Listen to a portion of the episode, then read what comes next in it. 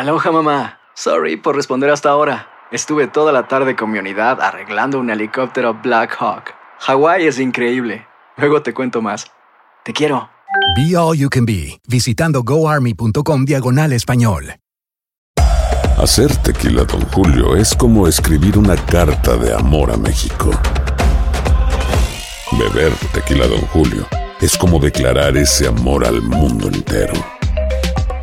Don Julio es el tequila de lujo original, hecho con la misma pasión que recorre las raíces de nuestro país. Porque si no es por amor, ¿para qué? Consume responsablemente. Don Julio Tequila, 40% alcohol por volumen, 2020. Importado por Diageo Americas, New York, New York.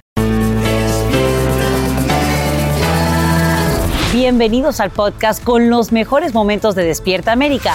Tu show diario de entretenimiento, noticias, entrevistas, consejos útiles y más. Este es el show que le pone alegría, esperanza y buenas vibras a tu día.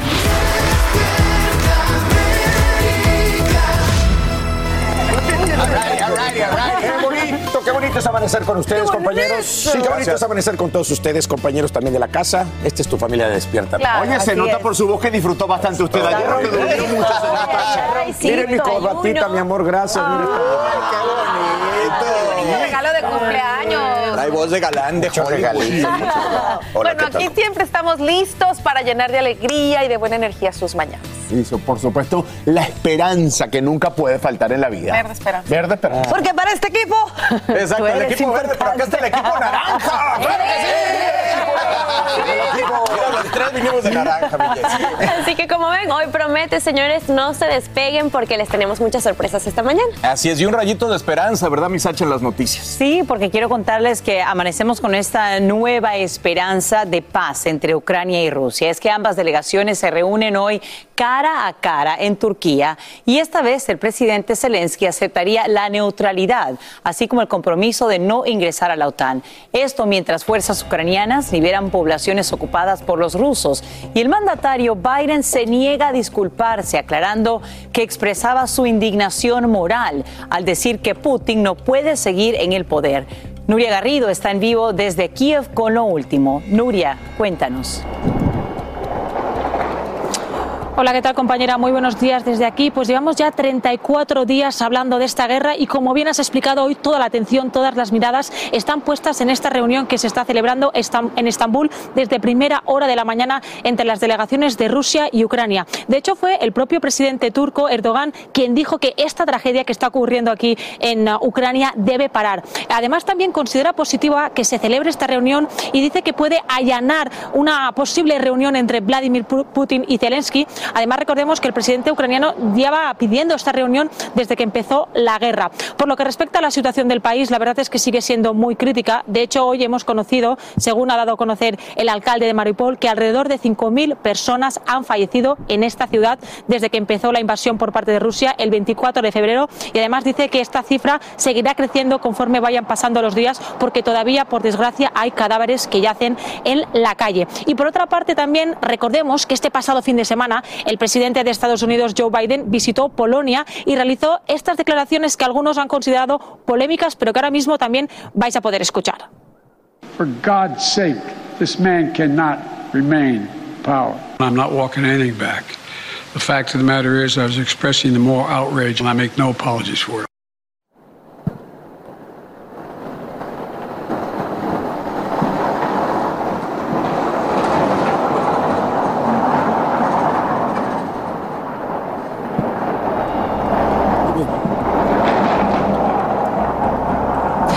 Pues sí, como veis, eh, Joe Biden pronunció estas palabras el pasado fin de semana y lo que ha vuelto a decir es que no se retracta de ellas, que está indignado por lo que está haciendo Vladimir Putin. No pide que haya un cambio de régimen de manera inmediata, pero sí evidentemente está molesto y considera que lo que está haciendo Vladimir Putin desde el pasado 24 de febrero aquí en Ucrania es muy negativo porque además, como hemos comentado, muchísima población está perdiendo la vida como consecuencia de esta guerra. Nuria, has estado informando desde Ucrania desde antes de la invasión. Comenzaste en Kiev, luego te fuiste a Leópolis y regresas a la capital. ¿Cuál es el panorama que encuentras? ¿Cuál es la situación actual ahora en Kiev? Así es, Sacha. Llevamos aquí más de 40 días haciendo esta cobertura y la verdad es que ayer vinimos desde Leópolis hasta aquí nos hemos encontrado una ciudad totalmente diferente a la que dejamos. Una ciudad mucho más militarizada, donde reina más el silencio.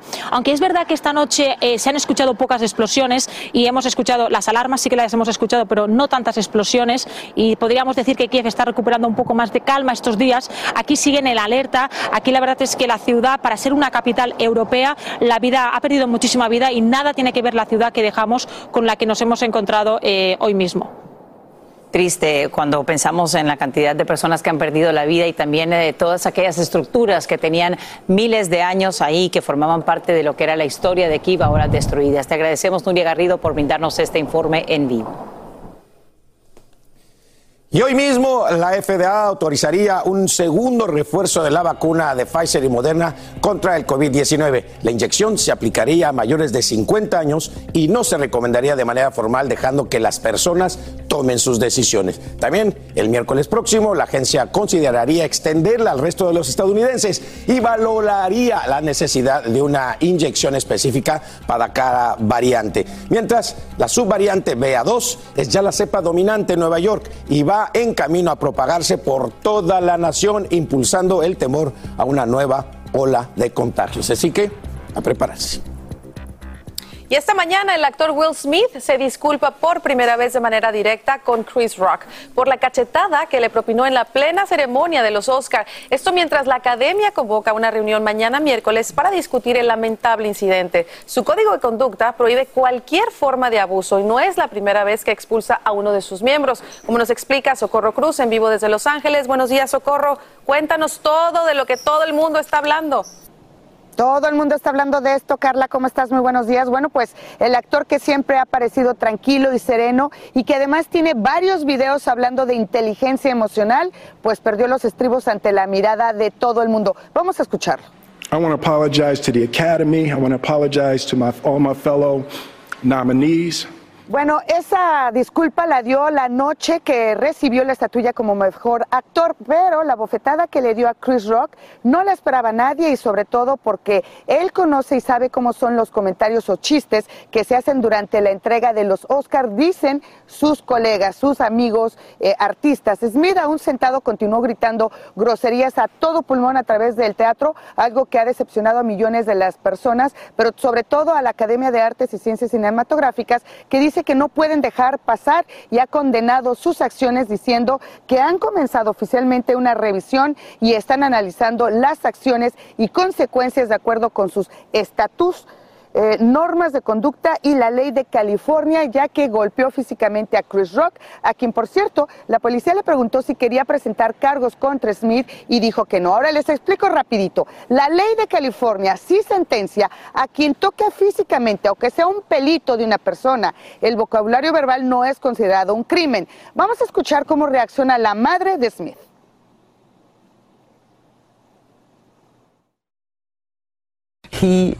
Is a very even people person. That's the first time I've ever seen him go off.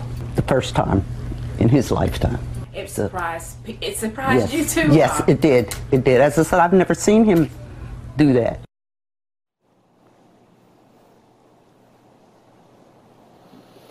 Bueno, ahora tenemos que mencionar, sí, que eh, William Smith presentó una disculpa oficial por primera vez, casi 24 horas después, a Chris Rock en su cuenta de Instagram. Aquí la estamos viendo la disculpa, en donde él públicamente le ofrece la disculpa y dice que definitivamente no es la reacción del hombre que él quiere ser. Esto sucede después de que la Academia de Ciencias y Artes Cinematográficas dijera que están comenzando una investigación y entre esta investigación podría ser él pues expulsado de la academia. En el pasado ya han expulsado a tres personas, entre ellos a Bill Cosby, una de estas tres personas. Esta reunión especial que tendrán mañana, bueno, en ella se decidirá si Will Smith o no continuará siendo parte de la Academia de Ciencias y Artes Cinematográficas. Nosotros, por supuesto, también estaremos muy pendientes. Vuelvo contigo, Carla. Gracias, Socorro, por tu informe en vivo desde Los Ángeles. Bueno, gracias por acompañarnos en nuestro desayunito aquí en Despierta América. Y bueno, les tenemos tristes noticias porque el mundo de las telenovelas vuelve a estar de luto con la muerte de Raquel Pankowski. Así es, se trata de la actriz mexicana quien fue parte de grandes melodramas como Papá Toda Madre y Corazón Indomable. Así es, ayer se llevó a cabo el servicio fúnebre y ahí estuvimos presentes. No me quiere, pero por el otro La muerte de la primera actriz, Raquel Pankowski, a causa de complicaciones por EPOC, sorprendió a sus amigos y familiares, quienes lo despidieron a puerta cerrada en una agencia funeraria de la Ciudad de México.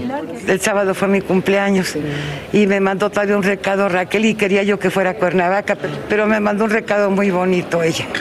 Y lleno de muñequitos y corazoncitos. El sábado, ¿cómo vas a pensar que ya no está? Pero a partir de ahora, la amiga y compañera de tantas funciones y momentos vivirá para siempre en los recuerdos. Era una mujer con mucho talento, una mujer muy preparada, una mujer que siempre quería dar el paso hacia adelante, nunca hacia atrás, lo cual siempre la admiré en eso y le tuve mucho cariño. Era una mujer deliciosa para estar con ella, con un ingenio maravilloso, siempre nos tenían muertos de la risa. Y seguimos, pens- yo sigo pensando en ella así. Y precisamente ese sentido del humor se manifestó hasta el final. Sabíamos que había una petición muy especial de la señora Macaria de que quería que sus amigas le hicieran llegar un arreglo con flores de colores, lo cual no estuvo nada fácil de conseguir. Y decíamos, esto es digno del humor negro de Raquel Pankowski, como si el deceso hubiera ocurrido en Hawái. Estamos en la Ciudad de México, ¿de dónde sacamos la vegetación exótica para una capilla en la zona centro de la Ciudad de México? Entonces, Raquel se debe estar riendo con nosotros, ¿eh? Descanse en paz, Raquel Pankowski. Televisa Espectáculos, Juan Ríos de la Fuente. Qué extraordinaria. Sí, y bueno, lamentablemente fumaba desde muy joven y pues eso es lo que pasa. Así que le, le mandamos un gran abrazo a toda su familia y a todo el gremio. Aloha mamá. Sorry por responder hasta ahora. Estuve toda la tarde con mi unidad arreglando un helicóptero Black Hawk. Hawái es increíble. Luego te cuento más. Te quiero. Be All You Can Be, visitando goarmy.com diagonal español. Hacer tequila, Don Julio, es como escribir una carta de amor a México. Beber tequila, Don Julio, es como declarar ese amor al mundo entero. Don Julio es el tequila de lujo original, hecho con la misma pasión que recorre las raíces de nuestro país. Porque si no es por amor, ¿para qué? Consume responsablemente. Don Julio Tequila, 40% alcohol por volumen, 2020. Importado por Diageo Americas, New York, New York. Boost Mobile tiene una gran oferta para que aproveches tu reembolso de impuestos al máximo y te mantengas conectado. Al cambiarte a Boost, recibe un 50% de descuento en tu primer mes de datos ilimitados. O, con un plan ilimitado de 40 dólares, llévate un Samsung Galaxy A15 5G por $39.99. Obtén los mejores teléfonos en las redes 5G más grandes del país. Con Boost Mobile, cambiarse es fácil. Solo visita boostmobile.com. Boost Mobile, sin miedo al éxito. Para clientes nuevos y solamente en línea, requiere AroPay. 50% de descuento en el primer mes requiere un plan de 25 dólares al mes. Aplican otras restricciones. Visita boostmobile.com para detalles. Alegra tu día y mantente informado con lo mejor de Despierta América. Bueno, pasemos a cosas más amenas, más divertidas, más amables. El actor José Eduardo Derbez, sí, ya saben, el hijo de Eugenio, pues habla al respecto del orgullo de su Claro, qué increíble, ¿verdad? Oigan, y más adelante también tengo a Aislinn Derbez en el Ah, Rebeldillo claro. Digital, así que están hablando todos los Derbez, los, Así es. los Bueno, el joven revela si está listo para probar suerte en Hollywood y como lo han hecho ya sus hermanos, además de su papá, obviamente, y también compartió pues su opinión de este triste caso de Will Smith y la cachetada. Y es- Grité y todo, hasta le dije eso. No, lo estaba viendo con unos amigos y este, todos muy contentos, muy felices. Este, lo felicitamos mucho, yo hablé con él ayer y él está muy contento. Orgulloso es como se siente José Eduardo de su papá Eugenio Derbez por el reciente Oscar que obtuvo la cinta Coda, en la que participa. O sea, todo lo que ha hecho mi papá, pues este, ha sido con su esfuerzo porque lo ha, lo ha luchado, lo ha logrado y creo que se merece eso y más. Es una persona que, que no se rinde fácil y que pues, pues estoy muy orgulloso de él. Mi mamá y mi papá son mis maestros siempre y siempre lo serán. Yo creo que este, para cualquier hijo los papás siempre van a ser los maestros. Él también, hijo de Victoria Rufo, asegura que a diferencia de su papá y hermanos, él no pretende a corto plazo buscar oportunidades en Hollywood. Cada carrera es diferente, yo manejo la mía muy diferente a la de él y este, creo que estoy haciendo las cosas bien, este, trabajando mucho y esforzándome mucho, que es muy importante. Siempre lo he dicho, estoy muy a gusto en México, mi país me ha dado todo y estoy muy feliz aquí y aquí seguiré. Y esta es su opinión de la reacción que tuvo el actor Will Smith durante la ceremonia al golpear al presentador Chris Rock por hablar de su esposa. Yo me quedé impactado, yo primero dije, yo pensé que era actuado y ya me empecé a meter a, a Twitter ahí a ver y resulta que no. Yo me quedé muy impactado, pero pues creo que la violencia no es buena. Eh, y creo que de parte de ninguno de los dos estuvo bien. Por cierto, en este tenor hubo múltiples reacciones. Esta fue la de Lucía Méndez. Mira, aparentemente es muy malo lo que hizo porque no lo debe hacer. Pero también por el otro lado no tiene por qué insultar a su mujer. O sea, él se sintió muy dolido, sobre todo una cosa de salud. Yo no estoy de acuerdo. Y si se llevó su trompada, pues ni modo. Y también la conductora Andrea Legarreta externó. Y sí me parece que la broma estaba fuera de lugar. Pero de allí a me levanto, te golpeo, o sea, reaccionar de esa manera tan fuerte y tan visceral, para mí, para mí, no tiene justificación. Siento que él es mucho más que eso. O sea, si mucha gente dice, es que sí, está defendiendo a su mujer. Eh, sí, pero siento que no era la forma. Finalmente, José Eduardo tomó con humor el meme que destaca que Eugenio ha presenciado dos bofetadas de personalidades del medio del espectáculo, la de Eduardo Yáñez y Smith. Hay traer su novecita negra y entonces donde va va a haber cachetada. Pero bueno, está bien porque pues genera chisme y rating. Desde México para Despierta América, Vianey Díaz.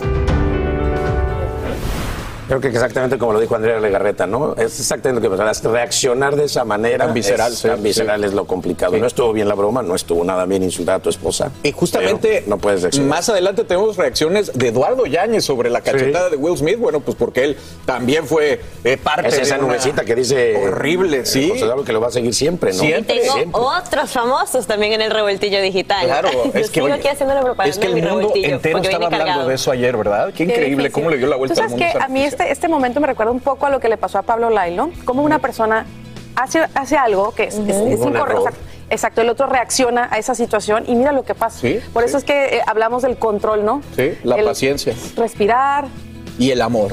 qué tristeza. Inhala. A esta hora salen a la luz impresionantes imágenes y testimonios del accidente múltiple en Pensilvania que deja al menos tres fallecidos y casi una docena de personas hospitalizadas. Uno tras otro, al menos 50 vehículos resbalan en una carretera cubierta de nieve generando este masivo choque en cadena. Varios conductores aseguran que la visi- visibilidad era casi nula bajo la intensa nevada. Nos conectamos en ello con Edwin Pitti, quien tiene nuevos detalles. Edwin, buenos días hasta Washington, D.C. Cuéntanos. Así es, Sacha, muy buenos días. Un accidente bastante lamentable. Esto fue reportado en el condado Schuylkill, en Pensilvania, sobre la Interestatal 81. Ya a esta hora de la mañana, las autoridades están hablando que se trata de cerca de 60 vehículos que se chocaron luego que no tuvieran para nada una buena visibilidad cuando manejaban en horas de la mañana. El choque no solamente incluyó a vehículos regulares, sino también a camioneros, a varios e incluso a patrullas, a carros de la patrulla estatal en el estado de Pensilvania. Escuchemos parte de lo que dijo un miembro del servicio de emergencia en el condado Schuylkill en Pensilvania. here you're going along and all of a sudden you go to zero visibility. Uh, you know, it's pretty easy to, Sacha, las autoridades están pidiéndole a la comunidad que por favor le preste mucha atención a todas las alertas del Servicio Nacional de Meteorología porque en horas de la mañana ellos habían enviado una alerta sobre una posible turbonada de nieve que es lo que realmente dificulta el manejar, pero la realidad es que a esa hora de la mañana ya muchas personas iban camino a su trabajo y se dificultaba salir de la carretera en medio de esa situación. Sacha. Y bien, Edwin, ¿qué nos puedes decir eh, sobre la información que revelan las autoridades sobre la cantidad de personas que realmente habrían fallecido? ¿Podría ser más la cifra? Sí, a esta hora están hablando de tres personas que han muerto, Sacha, pero la verdad es que según las autoridades ese número podría aumentar drásticamente porque más de una docena de personas fueron llevadas al hospital con heridas de gravedad e incluso a esta hora de la mañana todavía están trabajando para remover la gran cantidad de carros a la interestatal 81 porque incluso se dieron varios incendios al momento del choque y las autoridades temen que algunas de las personas en los hospitales puedan perder la vida debido a la gravedad de las heridas y también que a lo mejor puedan encontrar cuerpos en medio de los autos que formaron parte del incendio. Algo lamentable. Estamos en vivo desde Washington. Vuelvo contigo al estudio, Sacha. Muy lamentable. Edwin Pitti, te agradecemos por brindarnos esta información en vivo. Y tras meses de sequía, finalmente llegan las lluvias al centro y sur de California, donde además está nevando en plena primavera. Es que un poderoso sistema de tormentas se desplaza sobre la región con fuertes aguaceros, descargas eléctricas, inundaciones repentinas y nieve en zonas montañosas. Autoridades ordenan evacuaciones obligatorias en zonas que fueron quemadas por incendios forestales ante la amenaza de flujo de escombros y deslizamientos de tierra. Y hoy sabemos que el asiento que ocupaba el adolescente fallecido en un parque de atracciones en Florida estaba debidamente cerrado. Así lo indica un reporte sobre dicha tragedia. Como te contamos en Despierta América, Tyre Sampson, de 14 años, murió al caer de una torre de caída libre en Orlando. Según dicho informe, el menor se habría salido de su silla cuando los imanes se activaron para reducir la velocidad del viaje durante el descenso. Esta mañana el presidente de Brasil, Jair Bolsonaro, sale del hospital donde fue ingresado por un dolor abdominal. El mandatario pasó la noche en el centro médico y se le dio el alta tras someterse a varias pruebas para analizar si tenía una nueva obstrucción intestinal como le sucedió en enero. Bolsonaro ha sido sometido a seis operaciones por una puñalada que recibió en el estómago en 2018 durante un evento de campaña. Y en las últimas horas, el presidente de Perú, Pedro Castillo, sobrevive a un segundo intento de destitución. El Congreso de esa república vota en contra de una moción de vacancia presidencial formulada por la oposición. La votación tiene lugar tras cinco horas de debate parlamentario. Al conocer el resultado, el mandatario peruano hace un llamado a dejar la confrontación y enfocarse en enemigos comunes que, según afirma, son la desigualdad y la pobreza.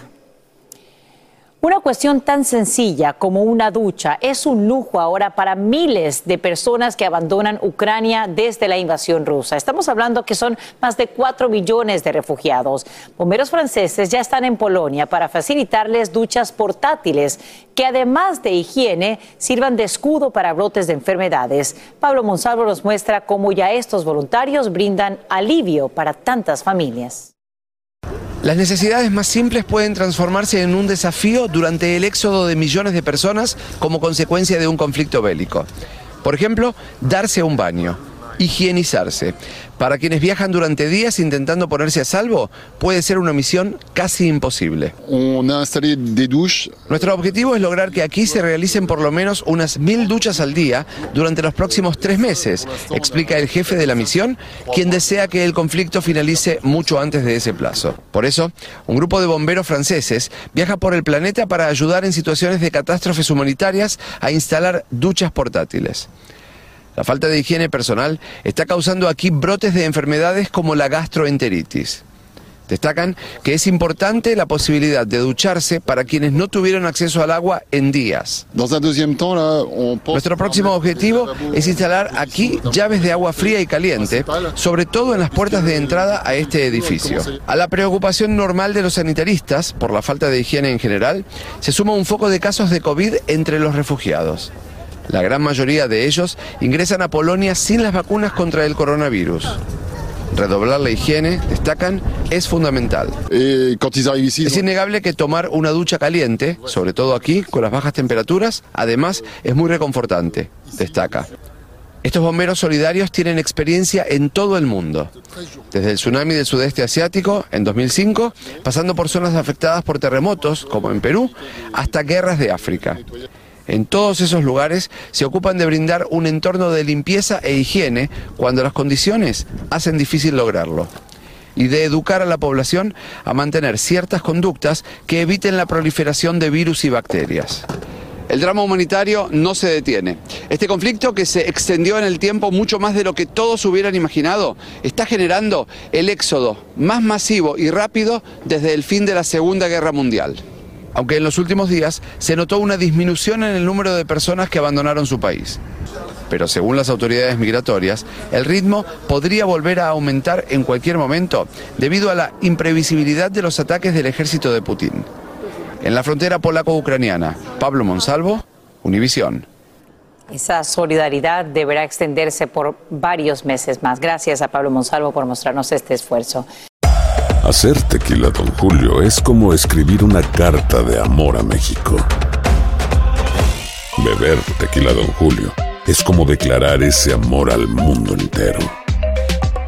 Don Julio es el tequila de lujo original, hecho con la misma pasión que recorre las raíces de nuestro país. Porque si no es por amor, ¿para qué? Consume responsablemente. Don Julio Tequila, 40% alcohol por volumen, 2020. Importado por Diageo Americas, New York, New York. When you buy a new house, you might say, Shut the front door! Winning! No, seriously. Shut the front door. We own this house now. but you actually need to say, Like a good neighbor, State Farm is there. That's right. The local State Farm agent is there to help you choose the coverage you need. Welcome to my crib. no one says that anymore, but I don't care. So just remember, like a good neighbor, State Farm is there. State Farm, Bloomington, Illinois. Boost Mobile tiene una gran oferta para que aproveches tu reembolso de impuestos al máximo y te mantengas conectado. Al cambiarte a Boost, recibe un 50% de descuento en tu primer mes de datos ilimitados. O, con un plan ilimitado de 40 dólares, llévate un Samsung Galaxy A15 5G por $39.99. Obtén los mejores teléfonos en las redes 5G más grandes del país. Con Boost Mobile, cambiarse es fácil. Solo visita boostmobile.com. Boost Mobile, sin miedo al éxito. Para clientes nuevos y solamente en línea, requiere AroPay. 50% de descuento en el primer mes requiere un plan de 25 dólares al mes. Aplican otras restricciones. Visita boostmobile.com para detalles. Hola, yo soy Carla Martínez. Estás escuchando el podcast de Despierta América.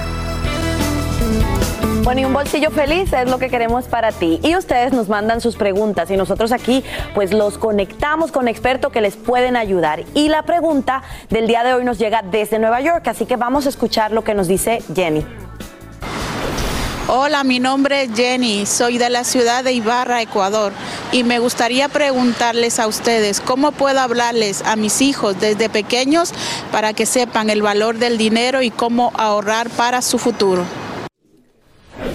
Que vive Ecuador y toda su gente. Excelente tu pregunta, Jenny. Precisamente para ayudarte a ti y ayudar a nuestros televidentes, nos vamos a enlazar en este momento con Elaine King, planificadora financiera certificada, y también con Katia Chesnock, economista y fundadora de Economic Ad. Les doy los buenos días a ambas, mis mujeres preciosas. Buenos días, Francisca. Un gusto estar contigo. Encantadísima. Y voy a arrancar pues con Elaine. Ya ustedes escucharon lo que pregunta Jenny. Yo sé que primero pasamos por este proceso tan difícil de la pandemia. Ahora nos cae la inflación que está afectando la dinámica familiar. Y la pregunta, pues ya la escucharon, ¿cómo le puede uno enseñar a sus hijos, Elaine, cómo manejar el dinero? Y también, ¿por qué es tan importante hacerlo desde que ellos son chiquititos? Mira, Francisca, es importantísimo hablar con los niños sobre el dinero. ¿Por qué? Porque el 95% de las decisiones con el dinero lo hacemos a nivel subconsciente. ¿Qué quiere decir? Ni nos damos cuenta. Y ese subconsciente se forma desde 0 años hasta los 8 años. Por eso es importantísimo hablarle a los niños que la creación del dinero es algo positivo. ¿Y cómo lo haces? Dándole las herramientas, cómo ganárselo, cómo perderlo y usando cuatro palabras claves que uso en mi libro Saltarín, que es no solamente es usarlo, sino también es guardarlo, es crecerlo y compartirlo. El dinero no solamente es para gastarlo, es para planificarlo también. Claro, es súper importante y por eso me gustó mucho que Jenny preguntara eso, porque, por ejemplo, yo como tengo mi bebé de ocho meses, eh, quiero que él tenga una relación saludable con el dinero, ¿no? Y que luego la vaya pasando de generación en generación. Así que esta pregunta es súper valiosa para todas nosotras, mi gente linda en casa. Ahora, yo sé que ustedes ambas trabajan con muchas mujeres que están pues buscando cambiar sus finanzas. Elaine, vuelvo contigo. ¿Cuál sería esa clave que podemos darle a toda nuestra gente para que aprendan a crear riquezas generacionales, que son pues esta fortunita que pasa ¿no? a los hijos, a los nietos y sigue y sigue. Sí, mira, algo que me haría muy feliz es que las mujeres construyan eh, dinero más allá de mes a mes. No vivir mes a mes, sino que se proyecten en el futuro. ¿Y cómo se hace? Antes de ah, gastar dinero es ahorrar y ahorrar para el futuro en una cuenta de jubilación, por ejemplo. Proponerse ganar dinero más allá de, una, de, una, de un trabajo. Puede, por ejemplo, yo cuando trabajaba podía tener otro trabajo también, más fuentes de dinero, crecer el dinero alineado a tu pasión y si no, también puedes usar un portafolio de inversiones, porque en promedio puede crecer un 10% con el tiempo. Protege tu dinero con seguros, seguros de discapacitación. Uno nunca sabe lo que le puede pasar a ese dinerito, protégelo y finalmente comunícalo el equipo hacer finanzas en familia es muy importante. Totalmente. tu familia. Perfecto. Katia, te voy a preguntar a ti, por ejemplo, yo sé que entre todos tus logros, uno que estoy segura te hace muy orgullosa es que hace dos años te pudiste comprar una casa. Yo sé que mucha de nuestra gente tiene ese mismo deseo. ¿Cómo puede la familia de hoy crear un fondo de ahorro para comprarse su casa? Así es, Francisca. Bueno, primeramente lo más importante es crear un presupuesto. Este presupuesto es la base de cualquier meta financiera que queramos lograr. Eh, tener en cuenta nuestros ingresos y nuestros gastos mensuales es súper importante. Y ahora mismo hay aplicaciones gratis súper buenas como a Budget en Mint que puedes bajar y puedes hacer tu presupuesto. Esa es la clave número uno, Francisca. Entonces, la número dos es abrir una cuenta individual de inversión. Esta se llama Roth IRA que esta cuenta lo que va a hacer es, puedes ahorrar dinero también ahí, entonces matas dos pájaros de un tiro, porque puedes invertir y puedes ahorrar al mismo tiempo. Entonces queda perfecto. Oye, y si eh, sentimos... Otra... Ajá, adelante, perdón. Sí, la otra sería vivir bajo, debajo de nuestras posibilidades, eh, sería siendo, si ganas 50 mil dólares al año, tienes que vivir y actuar como si ganaras 40 mil dólares al año. Ok, entonces si sentimos, a las dos le pregunto ya para cerrar, que el dinero nos, no nos alcanza, ¿cuál sería ese punto clave que nos podría ayudar?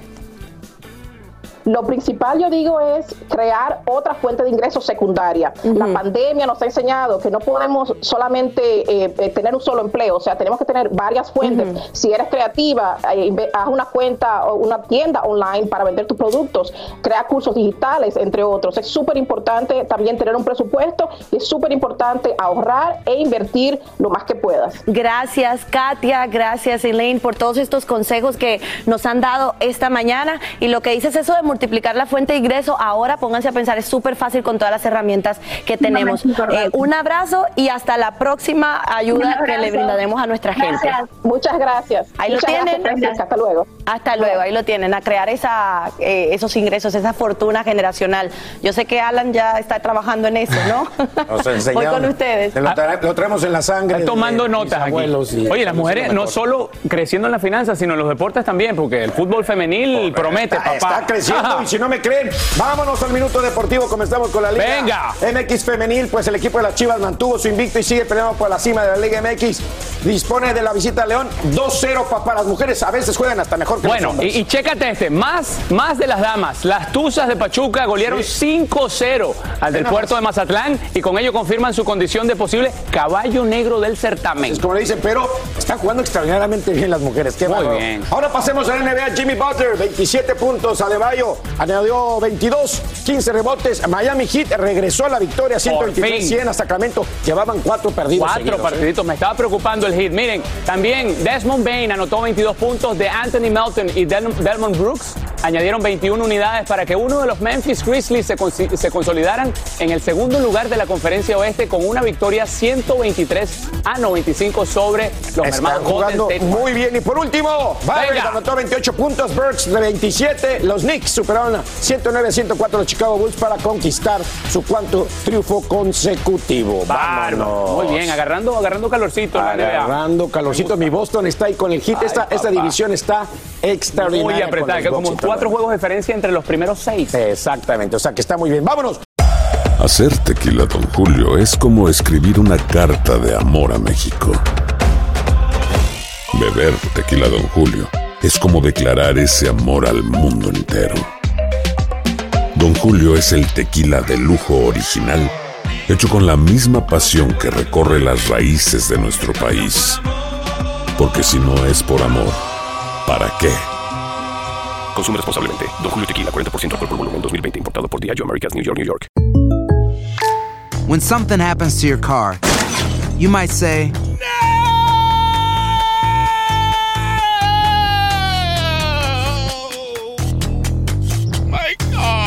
But what you really need to say is something that can actually help. Like a good neighbor, State Farm is there. And just like that, State Farm is there to help you file your claim right on the State Farm mobile app. So just remember, like a good neighbor, State Farm is there. State Farm, Bloomington, Illinois. Boost Mobile tiene una gran oferta para que aproveches tu reembolso de impuestos al máximo y te mantengas conectado. Al cambiarte a Boost, recibe un 50% de descuento en tu primer mes de datos ilimitados. O, con un plan ilimitado de 40 dólares, llévate un Samsung Galaxy A15 5G por $39.99. Obtén los mejores teléfonos en las redes 5G más grandes del país. Con Boost Mobile, cambiarse es fácil. Solo visita boostmobile.com. Boost Mobile, sin miedo al éxito. Para clientes nuevos y solamente en línea, requiere AroPay. 50% de descuento en el primer mes requiere un plan de 25 dólares al mes. Aplican otras restricciones. Visita boostmobile.com para detalles. Y ahora regresamos con más temas de actualidad aquí en el podcast de Despierta América. Y a esta hora hay nuevos detalles sobre la decisión unánime que toma el Comité de la Cámara Baja que investiga el ataque al Capitolio el 6 de enero de declarar en desacato a los ex asesores de Trump, Peter Navarro y Dan Scavino. A ambos se les señala por su negativa a cooperar en la investigación del Congreso. Cabe destacar que los dos ex asesores se han negado durante meses a cumplir con las citaciones. Un juez federal considera muy probable que el expresidente Trump cometió un delito grave en su esfuerzo por anular su derrota en las elecciones presidenciales de 2020.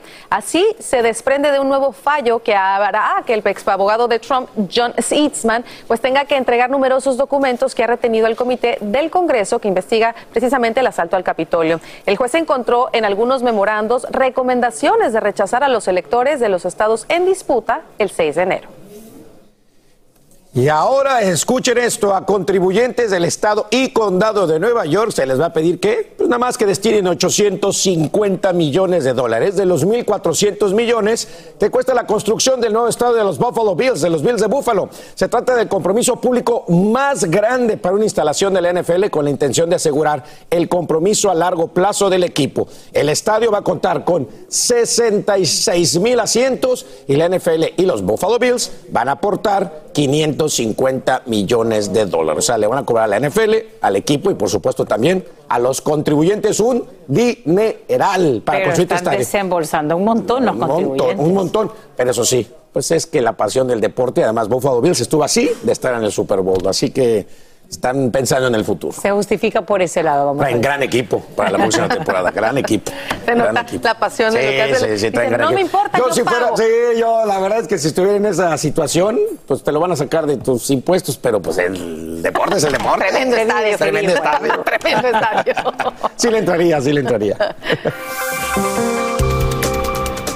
Atención, porque hoy mismo deberías actualizar tu buscador de Internet. Te lo digo porque Google y Microsoft confirman vulnerabilidades en sus sistemas que pondrían en peligro tu privacidad. En el caso de Google, la compañía anuncia una actualización de emergencia de Chrome para miles de millones de usuarios, aunque advierte que tardará varios días en ofrecer la nueva versión. Ahora, Microsoft confirma que también hay inseguridades en su buscador Edge. La empresa ofrece una alternativa y sugiere que la descargues cuanto antes. Así que pendientes si utilizan uno de estos buscadores. Seguimos con más aquí en Despierta América, así que adelante chicos. Gracias, Achita. Bueno, pues como El siempre, equipo naranja. el equipo naranja aquí al pie del cañón con Despierta América y los protagonistas de la noticia. Y fíjense que con todo lo que está pasando de Will Smith, este lunes buscamos a Eduardo Yáñez. Exactamente. ¿Sí ustedes recuerdan que vivió este episodio similar al de Will Smith? ¿Cómo olvidarnos, no? De ese momento donde también le dio una cachetada a un compañero reportero hace tres años y bueno, la lección quedó aprendida, señores. Así conversó con nuestra reportera Guada- Guadalupe Andrades en México. Veamos. Yo pasé por eso hace más de tres años y ya estoy harto de que me pregunten sobre lo mismo, ¿no? Y ahora se, se suscitó esto anoche en los Óscares, muy desafortunado para todas las personas que están envueltas en esto y pues ya, ¿qué más puedo decir? Esta fue la reacción del actor Eduardo Yáñez al preguntarle por el incidente que protagonizó Will Smith con Chris Rock, parecido a su reacción hace unos años con un reportero en plena alfombra roja. Sí, sí, bueno, pues él sabrá por qué se descontroló, yo sé por qué me descontrolé yo y en su momento me tocó pedir también disculpas, ¿no? O no pedir, sino ofrecer una disculpa. Y rápidamente empatizó con Will y el mensaje que este publicó disculpándose por la agresión, asegurando que aunque las bromas son parte de su trabajo, el haberlo hecho sobre la condición médica de su esposa fue demasiado para él. Bueno, más bien lo dijo Will Smith, ¿no? no a veces están acostumbrados a que se diga de todo de nosotros y nosotros tengamos que sonreír y seguir de largo y pues, hay veces que no, no logras detenerte. Yáñez revela que aunque este episodio en su vida ya pasó, es un tema que lo sigue persiguiendo. Pero, ¿qué opina de los memes que se han hecho al respecto? No, la verdad que no le he querido dar importancia a esto porque es algo de lo que yo vengo huyendo desde hace más de tres años y medio. O sea, ya, ya voy a una entrevista y quien me vuelve a preguntar sobre lo mismo ya me, me, me dan toda la torre porque ya es un episodio que pasó en mi vida y ahí quedó atrás. El actor mexicano aprovechó nuestra cámara para felicitar a Eugenio Derbez por su triunfo y bromeó al recordar que Derbez también estuvo presente cuando Lalo golpeó al reportero, como ahora en lo ocurrido con Will Smith. Ah, Eugenio. Además siempre nos mira antes de que venga el momento, ¿no? Parece que nos, nos está echando el, el guru guru, ¿no? Pero, pero no, qué bueno que lo mencionas y muchas felicidades a él, a todo el equipo de trabajo por esta, por este Oscar de la película Coda. Eso, eso, este, eso es, eso es lo que hay que resaltar los, los momentos positivos, tanto como el señor Smith que también ganó un Oscar como mejor actor. En Ciudad de México, Guadalupe Andrade, Despierta América. Y ahora vamos a esto, la firma del proyecto de ley polémico del gobernador de Santis. Este prohíbe la enseñanza de la orientación sexual y la identidad de género en las escuelas desde el kindergarten hasta el tercer grado. El proyecto de ley al que sus opositores se refieren como no digas gay provoca rápidas críticas de compañías, los demócratas y grupos de defensa del colectivo LGBTQ. Alessandra Martín tiene las reacciones. El gobernador de Florida, Ron DeSantis, firmó la controvertida ley de derechos de los padres en la educación y lo hizo en una escuela de Tampa y rodeado de niños. Los que se oponen la llaman la ley Don't Say Gay porque prohíbe las lecciones de identidad sexual y de género desde kindergarten a tercer grado. Una ley que se convierte en realidad tras meses de polémica. No me importa lo que digan las grandes corporaciones, aquí estoy, no me voy a echar atrás. DeSantis se refirió a la condena por parte de Disney tras las quejas de sus empleados. El proyecto de ley también provocó paros estudiantiles en algunas escuelas de Florida. Aunque no prohíbe específicamente el uso de la palabra gay, los partidarios argumentan que la medida da a los padres una mayor supervisión sobre lo que los estudiantes aprenden en la escuela y que los temas relacionados con la comunidad LGBT deben dejarse para que las familias los discutan en casa. Los que se oponen a esta ley dicen que la medida afecta negativamente a una comunidad ya marginada. está tratando robar a nuestros niños la habilidad de expresarse ellos mismos de quién son. Para este activista, esta ley está basada en la homofobia y la transfobia. Y yo te garantizo que cada persona que está viendo este video, tú amas a alguien que es parte de la, la comunidad LGBTQ. Por su parte, Disney anunció en un comunicado que quiere que esta ley sea derogada por la legislatura o anulada en tribunales y seguirán apoyando a las organizaciones que trabajan para conseguirlo. A partir del mes de julio, los padres de niños que estudian hasta tercer grado podrán demandar al distrito escolar si sus hijos reciben educación sexual y de identidad de género en la escuela. Esta nueva ley de Florida que entrará en vigor en este nuevo año escolar afectará o beneficiará a los alumnos de esta escuela que tengo a mis espaldas aquí en el Doral. Y a pesar de que esta ley esté en el centro del debate nacional, en al menos 14 estados se habrían planteado pues normas similares en el último año. De hecho, en estados como en Texas, Luisiana, Oklahoma o Mississippi, este tipo de leyes ya existen desde los años 90. Esto es todo de, de mi parte desde el Doral. Soy Alessandra Martín. Regreso contigo a los estudios, Sacha. Alessandra Martín, te agradecemos por brindarnos estas reacciones en vivo. Y vamos ahora a lo siguiente, ya es definitivo. El expresidente de Honduras, Juan Orlando Hernández, será extraditado a Estados Unidos para enfrentar cargos de narcotráfico. Así lo ratifica el Pleno de la Corte Suprema de Justicia en ese país centroamericano, tras deliberar durante varias horas. Poco antes de conocer el fallo, el exmandatario publicó una carta de su puño y letra en la que defiende su inocencia y asegura ser víctima de una venganza de cárteles de la droga. Y te cuento que por primera vez en la historia una mujer y también afroamericana dirigirá la Biblioteca del Congreso, que es la institución cultural federal más antigua del país. Ahí la ves, es Carla Hayden quien ahora asume la dirección. Ella fue nombrada como bibliotecaria por el presidente Obama y juró su cargo en 2016. Además, fue presidenta de la Asociación Americana de Bibliotecas. Enhorabuena y muchísimas felicidades. Seguimos con más aquí en Despierta América, así que adelante. Gracias, Sacha. Como siempre, muy interesante el segmento de noticias. Pero mira, atención en su casa. Según estadísticas del periódico The New York Times, actualmente alrededor del 38% de los trabajadores que cree ha regresado a la oficina luego de dos años de pandemia. Para que lo tenga claro, a muchos aparentemente se les olvidó socializar. Otros que cree volvieron llenos de negatividad y otros que con exceso de drama. La pregunta es cómo vivir con estos personajes conocidos como los vampiros energéticos y sobre todo evitar que impacten nuestra vida y por ende la de nuestros seres queridos. Para hablar del tema invitamos a Kenia Pasmino, quien tiene compañeros y compañeras que la drenan y por supuesto para hablar desde el punto de vista psicológico está con nosotros Edith Shiro. Bienvenidas ambas, gracias por estar con nosotros gracias. esta mañana. De estar contigo. Igualmente. Kenia, lo primero que te quiero preguntar, ¿cómo es ese compañero o esa compañera de trabajo que te chupa, que te drena, que te saca toda esa, esa buena energía?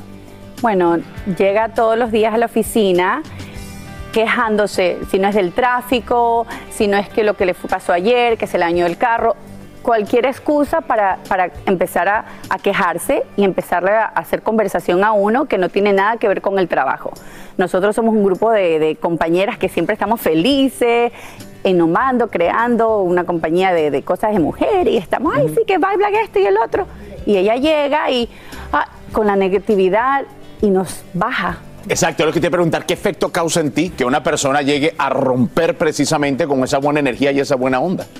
Me, me, me pone nerviosa, me pone me, me, estresa, tengo tanto que hacer, tanto trabajo y, y me, me, quita tiempo y no sé cómo decirle no, no sé si es algo que yo atraigo, que todo el mundo quiere hablar conmigo y ella y sus problemas, pero es no solo conmigo, con todo el mundo y nos cansa. Además que eso de alguna manera se contagia. Yo digo sí. que la risa se contagia, sí. el bostezo se contagia y la negatividad y la toxicidad sí. también se contagia. Es así. Vamos a identificar quiénes sí. son esos vampiros energéticos. Sí, ¿Quiénes sí. son? El nombre es interesante, pero son personas, más allá del nombre, son personas. Metafóricamente que, hablando, obviamente. A, que absorben como la fuerza vital de la persona o las personas con las que están y te, da, te dan como una. Um, emocionalmente, te dejan agotados, uh -huh. te dejan drenados y agotados. Y fíjense, estamos en situación de pandemia.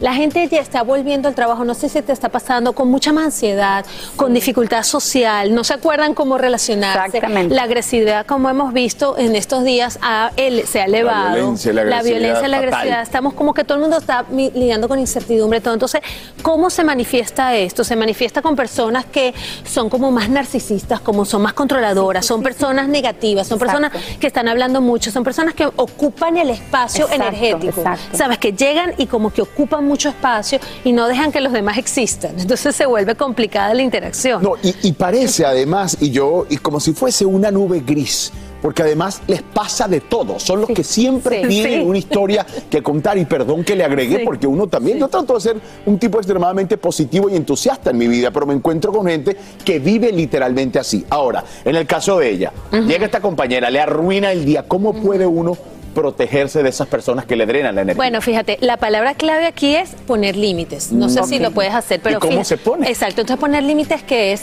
te paras físicamente y te vas te disculpas y te vas. O sea, los límites son físicos, es decir, pararse e irse. No, me tengo que ir al baño, no, que no puedo hablar. Yo. O te, los límites son psicológicos, emocionales. Mira, ¿sabes qué?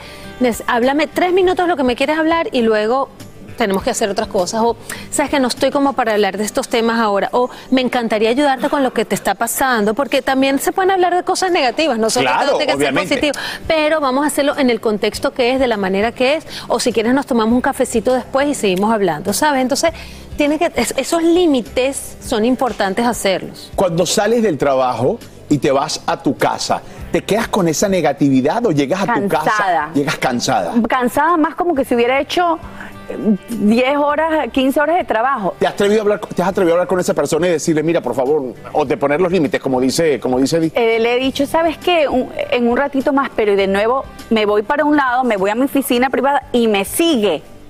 Y a contarme que eh, de otro novio y que tuvo este problema. Y al final del día dice que tuvo tanto trabajo, que trabajó tanto y que está tan ocupada. Y ahí empieza a llamar por teléfono a todas las amistades, decirle que tiene tanto trabajo que ha estado trabajando demasiado. Pero Ahora, yo quería agregar Cierra algo. la puerta, salte a otro lugar, haga otro tipo de actividad. O sea, pon las, las pautas claras, de una manera respetuosa y cariñosa, pero claras esas pautas. ¿no? Yo te hacía la pregunta de cómo te ibas a tu casa, porque usted sabe que, por ejemplo, los niños, los ancianos, por distintos motivos, pues absorben esa energía. Los niños son esponja y uno tiene que tener de manera consciente el hecho de no afectarlos a ellos al llegar a la casa. Es como dejar los problemas de tu casa en el trabajo y dejar los problemas del trabajo en tu casa. ¿Cómo Raúl, hacemos? eso que está diciendo es importantísimo y en general. Uno no puede llegar a la casa, sobre todo cuando tiene niños chiquitos, pues los niños absorben lo que los padres traemos. los niños aprenden lo que los padres traemos. Entonces, por favor, tener conciencia de llegar y decir, yo no voy a traer esta, esta negatividad, no voy a ser el vampiro energético para mis hijos, voy a tratar de separar una cosa de la otra, voy a tener que recuperarme yo, cuidarme yo, ¿sabes? Recuperar mi energía para entonces relacionarme con mis hijos de otro, desde otro lugar. Te Hay cambia el carácter, cuidado. te cambia el carácter. Estabas Claro. tan feliz, todos estamos tan felices, animados en la oficina, en la- y ya después estamos como que, no, eh, eh, estaba conversando con una compañera y me dice, de verdad que ya no quiero ni venir a la oficina porque Mm. los problemas de ella, porque ella es mucho más introvertida, entonces me dice, Mm. eh, los problemas de ella me están afectando, que no quiero ir a la oficina a trabajar. Bueno, pon tus límites como muy bien lo. Gracias. Agarra el caminito de- del trabajo a la casa, pongas un trabajo, o sea, pon tu música, habla con amigas, para que cuando llegues a la casa llegues de sea otra onda. completamente Sí, otra la energía. sí, claro. Muchísimas gracias, que se resuelva su situación. Gracias, Gracias. Edith, por supuesto, siempre por venir a darnos el toque profesional en nuestras discusiones y en nuestros debates aquí en Despierta América. Bien, vamos ahora con esto que es noticia de última hora. Rusia acaba de anunciar una reducción de sus operaciones cerca de ciudades como Kiev y Chernigov para aumentar la confianza en el diálogo de paz con Ucrania que tiene lugar hoy en Turquía. Antes el presidente ucraniano Volodymyr Zelensky indicó que estaría dispuesto a hacer importantes concesiones como la aceptación de un estatus de neutralidad para su país y el compromiso de no integrarse a la OTAN. Las Fuerzas Armadas sabían que los 43 estudiantes desaparecidos en Ayotzinapa en 2014 estaban secuestrados por delincuentes. Esto revela un nuevo informe sobre el caso en el que se demuestra además que los uniformados ocultaron pruebas que habrían ayudado a localizar a estos alumnos. En vivo desde la Ciudad de México, Eduardo Meléndez nos amplía. Gracias, me da mucho gusto saludarlos. Y en efecto, aquí llega el grupo interdisciplinario de expertos que están investigando esto que ocurrió hace siete años y que no parará hasta que se sepa realmente la verdad. Bueno, llegan a demostrar que se ocultó información y esto con base a nuevos videos que han sido revelados. Recordemos que el presidente Andrés Manuel López Obrador dijo que toda la información de todas las dependencias que participaron ese día en los hechos tendrían que ser puestas a disposición de este grupo de investigadores y bueno, es el caso de este video. ¿Qué es lo que muestra este nuevo video que ha sido dado a conocer de un dron? Bueno, que en el basurero donde aparentemente habían sido quemados estos 43 estudiantes y después tirados los restos a un río, bueno, antes de que eso ocurriera se encontraban elementos de la Marina. Se observan a través de estas imágenes a dos camionetas, a personal de la Marina y a tres grandes bultos en color blanco Después el dron sigue girando y muestra que empieza a iniciar el fuego en distintos puntos. Después se apaga ese fuego y posteriormente eh, lo que se observa es que ya no están los bultos blancos. Así que quién los desapareció, quién manipuló la escena, pues esto es a lo que han llegado estos expertos y que han dado a conocer en este tercer informe. Escuchemos al investigador. Se dice en criminalística que cada segundo que pasa de un, de un crimen, más difícil se hace esclarecerlo. Si han pasado siete años, que no solamente han sido el paso del tiempo, sino que destrucción de evidencia, eh, asesinato de personas que tienen información, utilización de tortura de personas que aparentemente sí tienen información, que pertenecen al crimen organizado, eso sin duda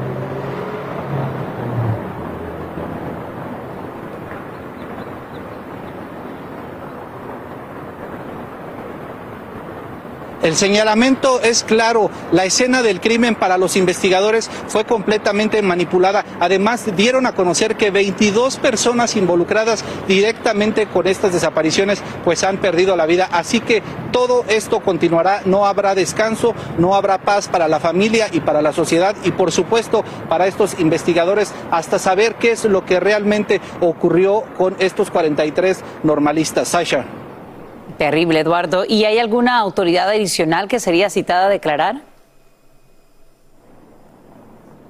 Sasha, evidentemente y de inmediato tendrían que ser llamados a declarar estos marinos que participaron y que fueron pues observados y videograbados a través de este dron, que fueron quienes aparentemente y según estos investigadores manipularon en todo momento la escena del crimen donde se suponía habían sido quemados estos 43 estudiantes. Así que ellos de inicio tendrían que ser llamados a declarar, Sasha.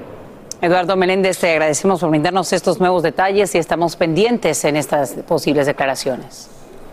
Aquí hablamos sin rollo ni rodeo. Las noticias más calientes del mundo del entretenimiento y el análisis de nuestros expertos los escuchas en Sin Rollo. Sin rollo. Un aplauso, un aplauso, por favor, que empieza sin rollo en este martes. Y aquí tenemos a este grupo de profesionales de la noticia que siempre me acompañan. Empezamos por allá, Tony de Andrades. Mi querida Monse Medina, que parece que salió de una película el día de hoy. Qué guapa, amiga. Pura chica Almodóvar hoy. Sí, Marcela Sarmiento. ¿Qué tal? Buenos días. Y el inigualable Yomari Gonzo. Y usted ahí en casita también puede ser parte de este programa. Mándenos un WhatsApp al 305-606-1993 con su nombre, de dónde nos escribe, porque estoy seguro que va a tener algo que opinar de esto, porque después del zafarrancho de los Oscar, Will Smith dobló las manitas, se disculpó y queremos saber, ¿usted qué opina? Bueno, hay mucho Team Smith, hay mucho Team Rock, pero este hombre escribió en sus redes sociales lo siguiente, la violencia en todas sus formas es venenosa y destructiva. Mi comportamiento de anoche en los premios de la Academia fue inaceptable e inexcusable. Los chistes acerca de mi persona son parte del trabajo, pero una broma sobre la condición médica de Hada fue demasiado para mí y reaccioné emocionalmente. Me gustaría disculparme públicamente con Chris. Estuve fuera del lugar y me equivoqué. Alegra tu día y mantente informado con lo mejor de Despierta del América. hombre que quiero ser. No hay lugar para la violencia en un mundo de amor y bondad. También me gustaría disculparme con la academia, los productores del programa, todos los asistentes y a todos los que estaban viendo alrededor del mundo. Me gustaría disculparme con la familia Williams y la familia de King Richard, que es la película por la cual ganó el Oscar. Lamento profundamente que mi conducta haya manchado lo que de otra manera hubiera sido un viaje maravilloso para todos nosotros. Soy un trabajo en progreso. Sinceramente, Will. Y bueno, es lo que yo decía, después de este momento que de verdad empañó lo que viene siendo la imagen de su carrera completa. Dobla las manitas, mi querido Tony, con este pues comunicado que era lo que todo el mundo esperaba. Bueno, ya la edad que él tiene, ya debe saber qué tipo de hombre quiere ser, ¿no? Gracias. Sí, sí. Les cuento de que la academia también está evaluando alguna sanción. Esta sanción no incluye, ¿no? Eh, quitarle el Oscar, eso no va a pasar. Y el padre de las uh, tenistas Williams también se manifestó y pues no aprobó esta agresión. Dice que nadie debe golpear a nadie. Cholo en defensa propia. Así terminó el comunicado. Yo me pregunto qué piensan ahora quienes le dieron validez al golpe. Porque muchísima gente salió en redes sociales a darle validez a una circunstancia que no la tiene y que nunca la tendrá. Es más, el responsable del acto está saliendo a decir que no es aceptable, que es inexcusable. Ahora pienso, ¿qué pasa con aquellas otras personas que dijeron que sí, que se valía, que se lo merecía, que no importaba? No, es que si la persona sale, la persona responsable sale a decir lo que dijo, es porque verdaderamente así es y porque tenemos que aceptar, como queramos o no queramos, que es inexcusable que alguien le pegue a otro por haber dicho algo. Y yo creo también no, Marce, no puede haber que violencia. se dio cuenta de la ola Claro, de negatividad y claro, violencia que claro. estaba desencadenando esto. Ayer hablábamos hasta de Anuel se quería meter ya. Yo también le voy a pegar a quien se meta con mi mujer. Eso también lo influyó. incitando la violencia, incitando la violencia, también creo que la academia ha hecho un mal trabajo al no, al no pronunciarse. Yo sé que está evaluando sanciones, pero pudieron haber hecho muchas cosas durante o en los segundos después de que pasa esto, pero actuaron como que si nada y siguieron. Oigan. Estamos de acuerdo de que el comentario de Chris, eh, de Chris eh, Rock está fuera de lugar, pero él también fue agredido en frente de miles y miles de personas. O sea, él ha sido humillado en frente de todas estas personas.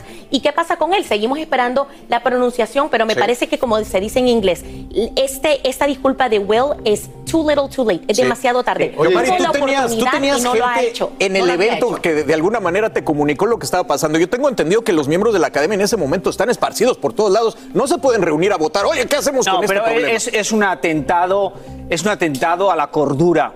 Porque si hubieras subido a alguien que no es famoso, le hubieran sacado de ahí la seguridad. Entonces yo no entiendo por qué cuando peleamos por igualdad, peleamos por no ser discriminados por nuestro color de piel, por nuestra raza, por ser por nuestra sexualidad, cuando un hombre, independientemente de quien sea, agrede a otra persona, la seguridad no entra, nadie entra. Luego llegan otros artistas como Manuel y dice, si alguien le dice algo a mi novia, yo también le voy a pegar. Yo espero que si algún día estoy presentando un show y alguien viene a pegarme, sea quien sea, la seguridad de Univision o que sea lo saque, porque si no yo voy a demandarlos, porque es una agresión a lo normal. Fíjate Él se Chris pasó, Rock- él se pasó todo el tiempo siendo aplaudido por otros. Él fue a otros eventos y todo el mundo lo aplaudió. Me parece muy bien que ahora pida disculpas porque eso es para él con Dios, pero sus acciones si no tienen una reprimenda, el mensaje que hemos mandado es completamente horrible. Muy bien, Yomar. Horrible. Vamos. Una vergüenza. Después de esto vamos a una breve pausa. Seguimos aquí discutiendo este Una tema. vergüenza. Escucharon la- esta eh, apasionada eh, eh,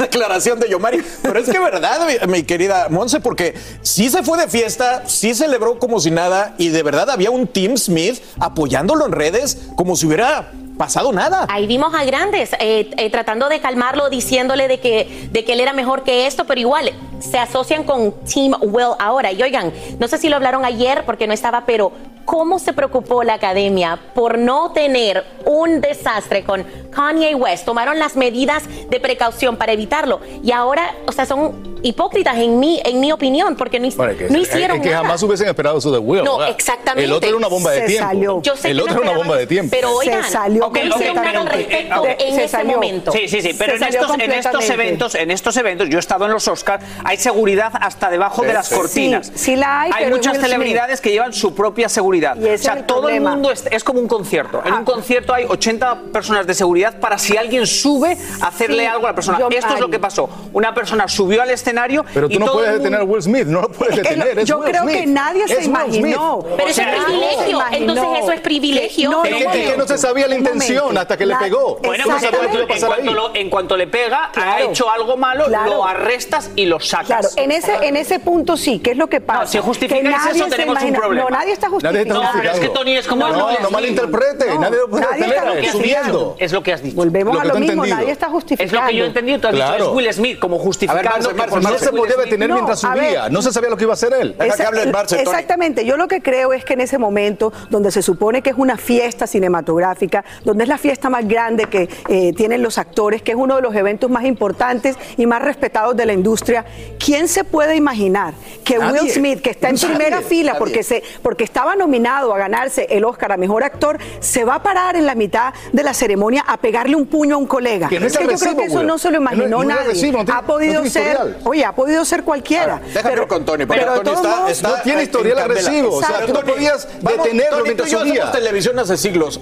El Es- productor que vio ese momento vio oro. ¿Quién va a cortar esa escena? Nadie. Bueno, cortaron el por audio. mala que sea, por violenta que sea, por la condena que quieras. Para televisión es, un momento que lo ha hecho lo que Sí, lo ha hecho. es que no había opciones. Bueno, se veía, se Que veía no negro, opciones. se veía comerciales, o sea, era un momento impredecible totalmente. Pero, ¿no? Yo solo espero, yo solo espero Sí, pero que yo no- cuando yo- yo una no- yo no persona creo- haga una agresión igual y sea desconocido, lo defendáis igual. No lo que estamos defendiendo, estamos analizando la situación. Y romantizando, porque Estamos analizando-. No, pero baja un poco ya, papá. Para mí, Suave.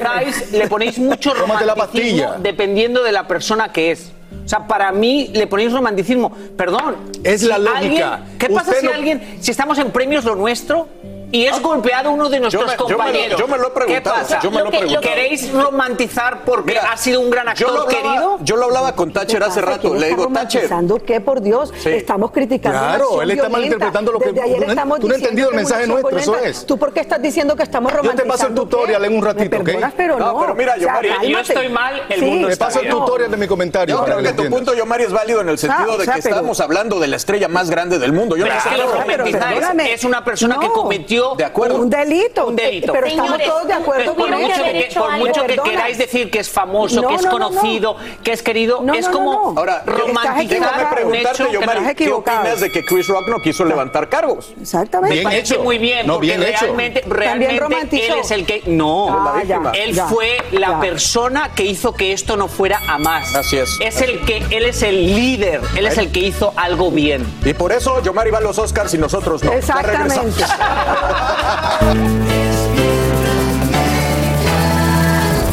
Así termina el episodio de hoy del podcast de Despierta América. Síguenos en Euforia, compártelo con otros, públicalo en redes sociales y déjanos una reseña. Como siempre, gracias por escucharnos.